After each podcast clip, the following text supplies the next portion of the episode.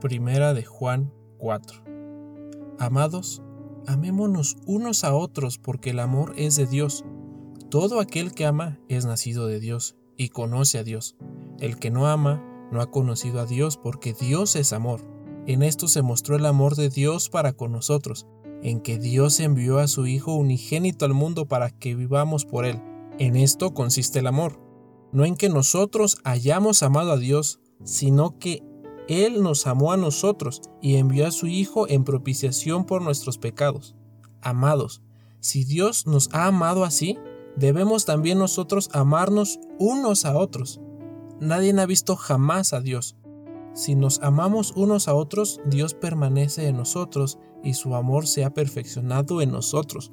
En esto conocemos que permanecemos en Él y Él en nosotros, en que nos ha dado de su Espíritu, y nosotros hemos visto y testificado que el Padre ha enviado al Hijo, el Salvador del mundo.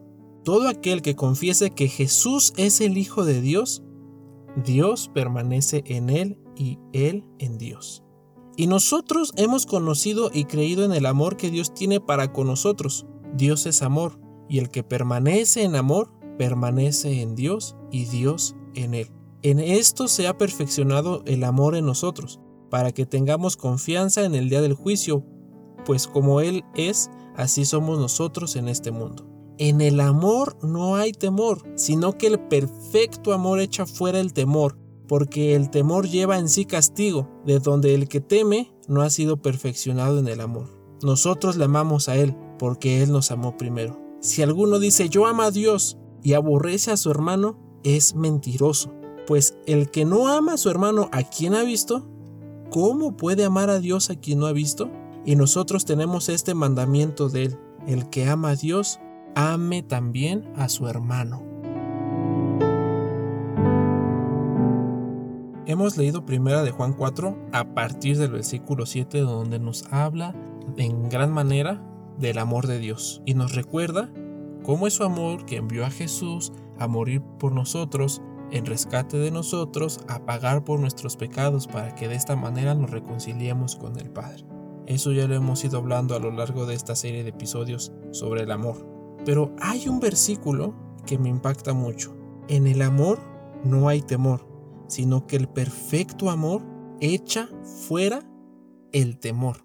Qué palabra tan grande, qué palabra tan más llena. ¿Cuántas veces nos sentimos llenos de temor? Nos sentimos con temor cuando queremos intentar algo nuevo. Nos sentimos con temor cuando queremos amar a una persona. Nos sentimos con temor cuando queremos demostrar amor. Nos sentimos con temor en medio de las pruebas, nos sentimos con temor en medio de las luchas, de las dificultades. Casi siempre estamos en un temor. Así como hay muchos ratos de felicidad, creo que tenemos muchos ratos de temor. Pero nos dice que en el amor no hay temor, sino que el perfecto amor, solo hay un perfecto amor, y es como Dios nos ama. Su amor es perfecto.